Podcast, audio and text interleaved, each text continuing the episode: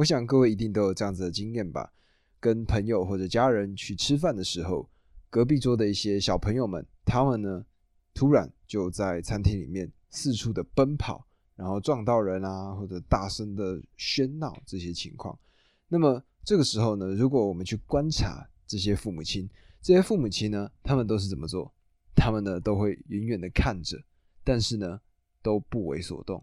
而这时候的我们呢？或以我来说，我呢就会觉得很莫名其妙，为什么他们不好好管自己的孩子？而这种情况，小孩子被大家讨厌，而大人呢，这些负责管教、负责管理这些孩子的人们呢，也会被我们这些人讨厌。那么，这个到底问题出在哪里呢？这个就是今天规则五我们要跟各位来讨论的问题。规则五呢，叫做别让孩子做出令你讨厌他们的事情。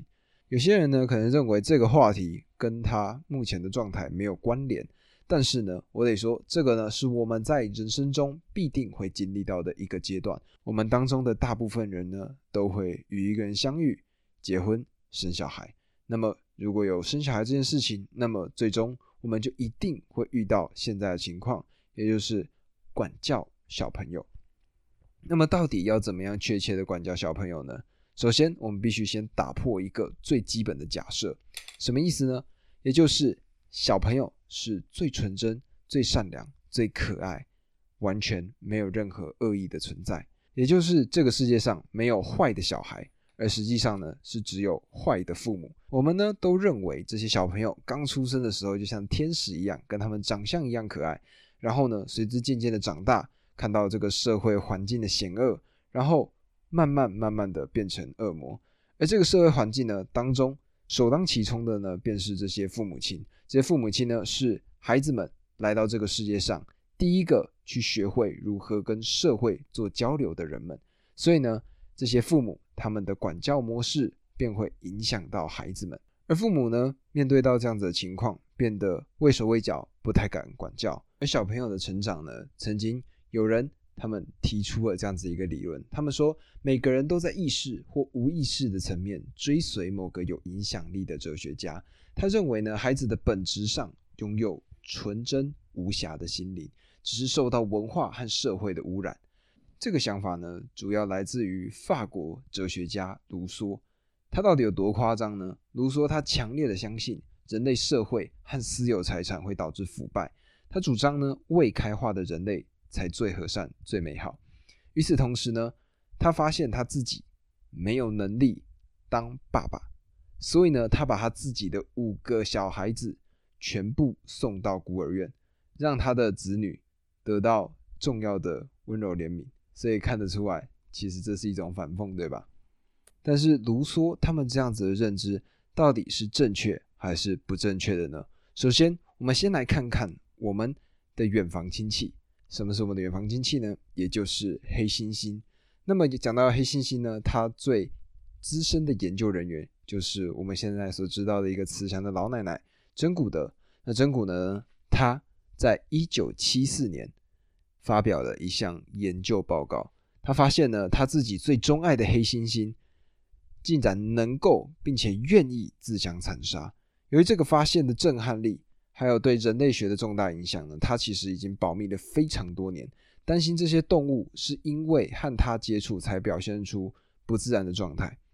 即使在他发表这些技术之后呢，很多人他们还是不愿意相信的。但是呢，这件事情立刻变得马上明确许多，因为呢，我们来说说他在里面发现的事情。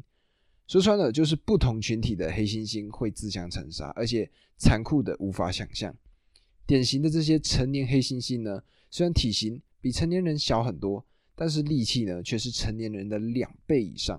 真古德呢带着几分恐惧，在这个研究报告里面表示说，他研究的黑猩猩呢会用力扯断坚固的钢索还有铁杆，而且有能力撕碎其他的黑猩猩。实际上呢，他们也会这么做。这呢就不能归咎于人类的社会还有复杂的技术，因为在那样子的环境下，黑猩猩是野蛮的。真古德呢，他在文献中写道，他说，当他半夜醒来的时候，恐怖画面经常跃上心头。他观察的其中一只黑猩猩，名字呢叫做撒旦。撒旦呢，他会两手放在另外一只黑猩猩史尼夫的下巴下方，捧着从他脸上的巨大伤口涌出的鲜血来喝。乔米奥，另外一只黑猩猩扯下阿黛，又是另外一只黑猩猩大腿上的一大块皮毛，而费甘一遍又一遍追逐并击打歌利亚那受伤颤抖的身体，而歌利亚是费甘童年时期的英雄之一。那这时候呢，有人会反驳说，黑猩猩他们没有太多的超我，那超我呢，其实就是一种理性的自己。但是呢，反观人类，我们真的有那么样的自制吗？在一本书所写的叫张纯如他所写的《南京大屠杀》里面，其实描述了日军侵略中国南京时的这种残暴的杀戮。如果仔细看过那种画面呢，可以说你呢会吓到说，原来人性是可以这么黑暗的。而人类学家呢，则是将狩猎采集者跟现在都市化的人民来做比较。他发现呢，现代英国每年凶杀案的发生率大约是十万分之一，美国呢大概是高出了四到五倍左右，而洪都拉斯高出了九十倍，是现代国家中最高最高的记录。但有证据强烈指出，随着时间慢慢的一步一步的进化，加上呢社会扩大，并且更有组织。我们呢，人类其实变得是越来越和平，而不是越来越不和平的。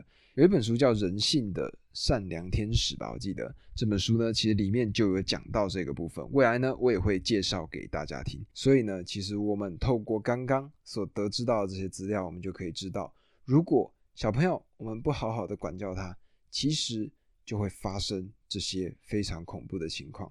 他们呢有特别去研究这些在监狱里面这些被关注的犯人，那他们呢就发现说，这些人呢他们在呃幼年时期呢其实就有经历过类似这样子没有管教的状态，那这个比率呢是相较于一般人来说高上不少的。那么我们到底应该要怎么做才是正确的呢？我们正确的管教其实就是设立规则。那么这时候呢，其实就会有人来反驳我们了。他说：“哈，那如果这样设立规则的话，对小朋友的创造力会出现非常多的问题。他们觉得说，哎，你这样设定规则之后呢，会不会就是小朋友他们就哈这边都不能做，那边也不能做，然后他们的创造力就会随着这个规定变得越来越微弱呢？但实际上呢，很多科学的研究 paper 里面其实就清楚的指出两个点：第一个。超越平凡的创意其实非常非常的少。第二个，严格的限制会促进而非抑制创意的成就。那么，符合以上这两点的例子呢，其实就是苹果，也就是贾伯斯当时所设置的这个苹果，他们所创造出来的跨时代的产品，也就是 iPhone。你们知道 iPhone 当时是怎么去做出来的吗？其实当时 iPhone 做出来就是贾伯斯他呢规定他的员工。Home 键只能有一个按钮，不能有其他多出来的按钮。所以呢，这些刚开始的创意团队，他们做了很多次，然后呢，最终哎，两个按钮提上去给贾伯斯，跟他说，那个就就我们做出来的就是这样子，最多就两个钮。贾伯斯呢，看都没有看，直接把手机砸了，跟他说，我说的是什么？我说的是一个按钮。所以呢，最终这个设计团队设计出了一个按钮。也就是我们现在所看到的 iPhone。那各位呢，如果是用可能 iPhone 十以后的系列的，可能就比较没有机会看到。但是呢，如果是 iPhone 四五，他们在底下呢都会有一颗圆圆的 Home 键。这个 Home 键呢，其实就是贾伯斯当时所设下规定，最终所得来的成果。而很多更多的这些创意呢，都是因为限制才做出来的。举例来讲。各位有听过什么叫做上有政策下有对策，对吧？其实呢，很多校规啊，或者是很多学校的规范啊，我们呢虽然它立在那里，但是呢，我们总会找到一些方式绕过去，因为呢，我们在这样子的限制之下，会激发出我们绕过这些规则的一些想法。这两个例子呢，其实就可以是刚刚所说的规定会限制创造力最佳的反证。那么小朋友呢？他们对于语言的理解其实没有那么快。他们呢，其实在刚开始会可能用各式各样的方式去试图了解这样子的规则。而这个呢，就是为什么小朋友他们呢会攻击别人的原因。那有些人呢，这时候就会说啊，呃，攻击人这件事情是后天学来的。其实实际上并不是如此。其实第一个攻击它是一种天性，而大部分呢就只有程度强与程度弱的差异。而第二个部分呢是攻击它有助于得到渴望的东西。所以呢，有些时候小朋友他们可能会做出攻击的这个举动。那这个举动呢，其实就是他们在表达他们。需要的一些需求，而在人类学的这些统计上面来说呢，两岁这个时候呢是人类最为暴力的一个时期，他们呢会踢、会打、会咬，还有甚至呢会偷别人的东西。两岁的小朋友呢，他们以此来进行探索，也表达他们的愤怒还有挫折，并且呢满足自己冲动的欲望。对我们这些大人来说呢，儿童这样做其实呢是为了找到许可行为的实际限制，不然呢？他们要怎么样才能够去理解？他们毕竟听不懂人话嘛，所以呢，透过这样子的做法，他们就可以理解什么是可以做，什么是不可以做的。那么面对到规定呢，我们就会看到遵守规定以及违反规定这两个面向。那么遵守规定呢，我们可能就会给他奖励。最著名的呢是行为心理学家史金纳 （F.B. Skinner），他呢便大力提倡这种奖励的做法，他是这方面的专家。那他呢？最主要刚开始呢是教鸽子玩乒乓球。这位 Skinner 呢，他甚至训练他的鸟在第二次世界大战的期间导航飞弹，而这个计划呢称为鸽子计划。他的研究成果呢也被后来引用在小朋友幼儿教育上面。他是如何执行这一种奖励的训练方式呢？也就是当这些鸟儿他们只要做出跟他的目标接近的行为。那么就会立刻得到一个大小适度的奖励，也就是这个奖励呢，它不至于小到无足轻重，也不会大到消减日后奖励的价值。那听到这样子的做法呢，可能就会有人说：“哎，那我们就用奖励来让小孩子成长就好了。”但是呢，这种奖励的行为呢，它其实是有两个缺点的。第一个缺点呢，就是使用的奖赏它有难度，也就是呢，就算是史基纳他这样子的一个实验。他呢也是将原先这些鸟已经瘦到原先体重的四分之三才开始做这样子的实验，也就是说这些食物呢就是因为他们饥饿才有办法去奖励他们。而第二个缺点呢则是时间，也就是像刚刚所提到的，只要做出与他的目标接近的这个行为，那有可能这只鸟它今天呢就是一整天完全都不碰这颗球，那么这些博士这些研究员呢，他们就要静静的坐在旁边看这只鸟在走路。那同样的概念套在小朋友身上也是如此，所以呢，奖励它虽然是有好事的，但是它有其局限。而接下来呢，来讲讲违反规定的惩罚。